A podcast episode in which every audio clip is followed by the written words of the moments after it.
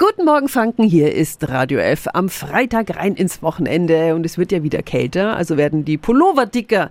Sie sind ja auch kuschelig, aber sie fusseln dann irgendwann auch. Mein schöner Lieblingspulli zum Beispiel, boah, wie der ausschaut. Was tun, damit von der Hose bis zum Sofa nicht alles vollgefusselt ist? Radio F. Jetzt Tipps für ganz Franken. Hier ist unser Wiki Peter. Hier sind meine Top-Tipps gegen fusselnde Pullover. Tipp 1. Noch vor dem ersten Tragen den Pulli im Schonprogramm waschen. Dadurch lösen sich bereits kleine Fasern, bevor sie sich zusammenbatzen können.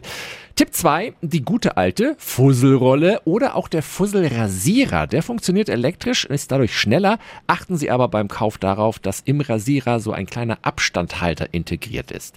Tipp 3, um Fusseln dauerhaft zu entfernen, Feuchten Sie den Pulli oberflächlich und nur leicht an, nicht nass machen, stecken Sie ihn in eine Plastiktüte und dann ab damit ins Gefrierfach.